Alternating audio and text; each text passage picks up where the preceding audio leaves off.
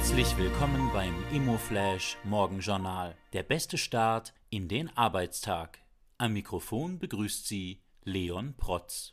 Heute ist Montag, der 30. Oktober und das sind die Schlagzeilen.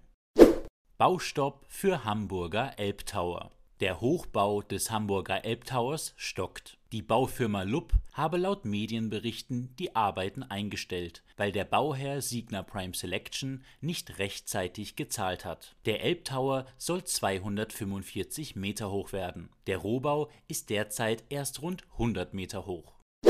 Milestone Student Living in Breslau eröffnet. Das Nuveen Real Estate und Value One Joint Venture hat in Breslau ein neues Studentenwohnheim mit 512 Betten eröffnet. Das Objekt mit dem Namen Fabrizna 22 wird vom Betreiber Milestone verwaltet.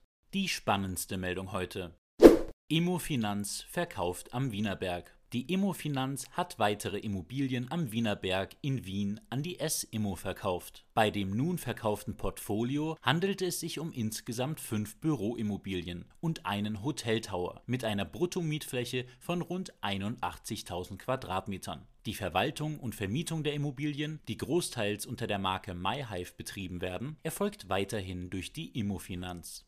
Das waren die wichtigsten Informationen zum Tagesbeginn. Mehr dazu und was die Branche heute sonst noch bewegen wird, erfahren Sie wie gewohnt ab 14 Uhr auf immoflash.at.